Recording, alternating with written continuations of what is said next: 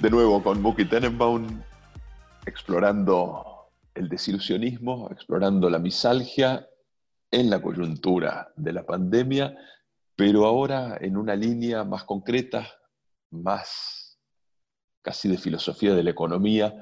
Hablamos de dinero, hablamos de bienes, hablemos de la división del trabajo, hablemos de la interacción entre distintos actores económicos desde un punto de vista misálgico, desde el punto de vista de la huida del sufrimiento.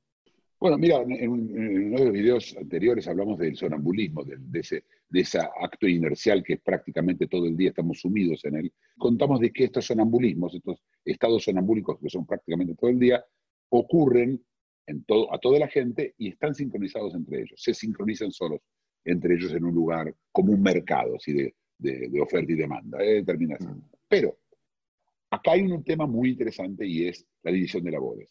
¿sí? Es decir, el concepto es, si yo necesito mi canilla en mi bañadera no anda bien, llamo a un plumero. Podría yo hacerlo solo, podría arreglarlo yo.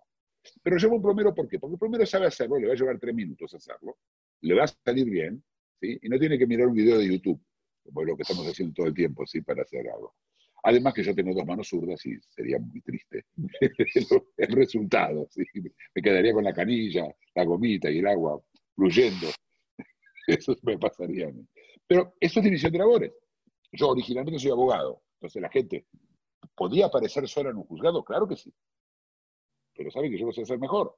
Entonces, paga con sufrimiento. Acuérdate que el dinero es sufrimiento congelado. Viene con sufrimiento, me da mi su sufrimiento, yo sufro para él, voy al juzgado, pierdo el caso, como, por, supuesto como un buen abogado, o lo gano en esas casualidades, y ya está. Y ese, ese es el resultado, ese es el paquete.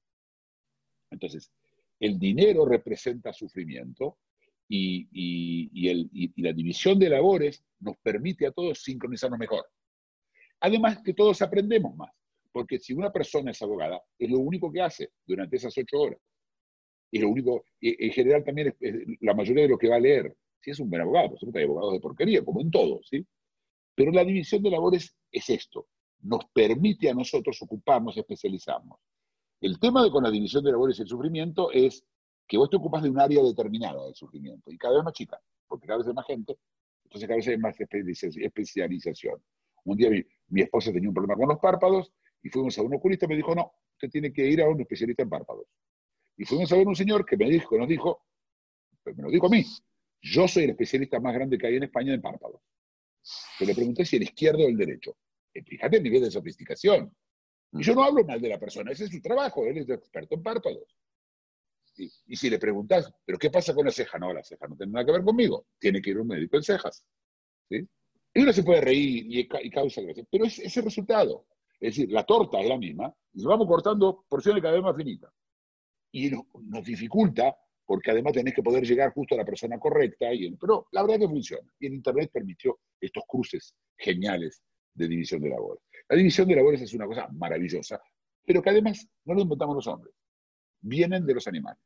En la manada, de una manada de monos o en una manada de, de elefantes, hay papeles. ¿sí?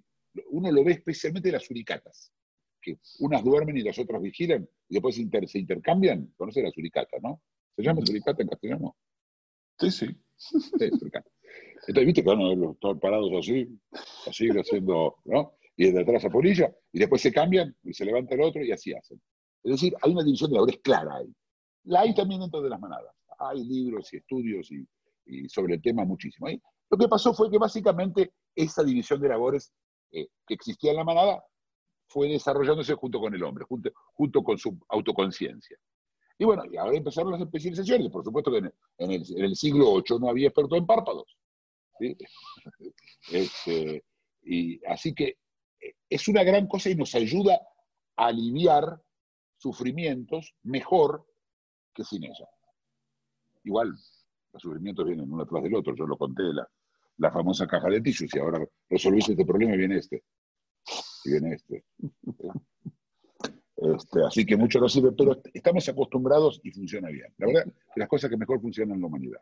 Con esto que funciona, que es nuestra división de labores, ¿qué crees que está ocurriendo y sobre todo qué crees que va a ocurrir a partir de la pandemia de coronavirus? A ver, vamos a empezar con lo que hay. Lo que hay es, primero que creo que respondió bastante bien la división de labores. La comida sigue llegando, las cosas siguen, se empezaron a armar, los remedios, las cosas, llegó, se armó mucho lío pero después inmediatamente se retomó eh, la división de labores y de hecho tenemos la idea de los trabajadores esenciales, ¿sí? Los esenciales pueden, durante toda la pandemia pueden ir a trabajar, ¿sí? La gente que trabaja en la panadería, la gente que trabaja en el supermercado, la gente que trabaja en el campo, eh, son esenciales. Y están los no esenciales. De hecho, estamos dividiendo la división o la división de labores en esenciales y no. Termina. Lo demás no importa. Igual estás en tu casa, tenés división de labores con tu, con tu pareja, ¿sí? vos lavas los platos, ella se cocina, eh, o ella cocina, ella lava los platos y vos le decís cómo hacerlo, eh, o le dijiste cómo hacerlo una vez, cada uno. Lo digo, lo digo pero es realmente división de labores a nivel de, dentro de una casa. Fuera de, la, de, esenciales y no esenciales no tenemos realmente la división de labores. Lo que se viene, lo que se viene es muy bravo. ¿Por qué?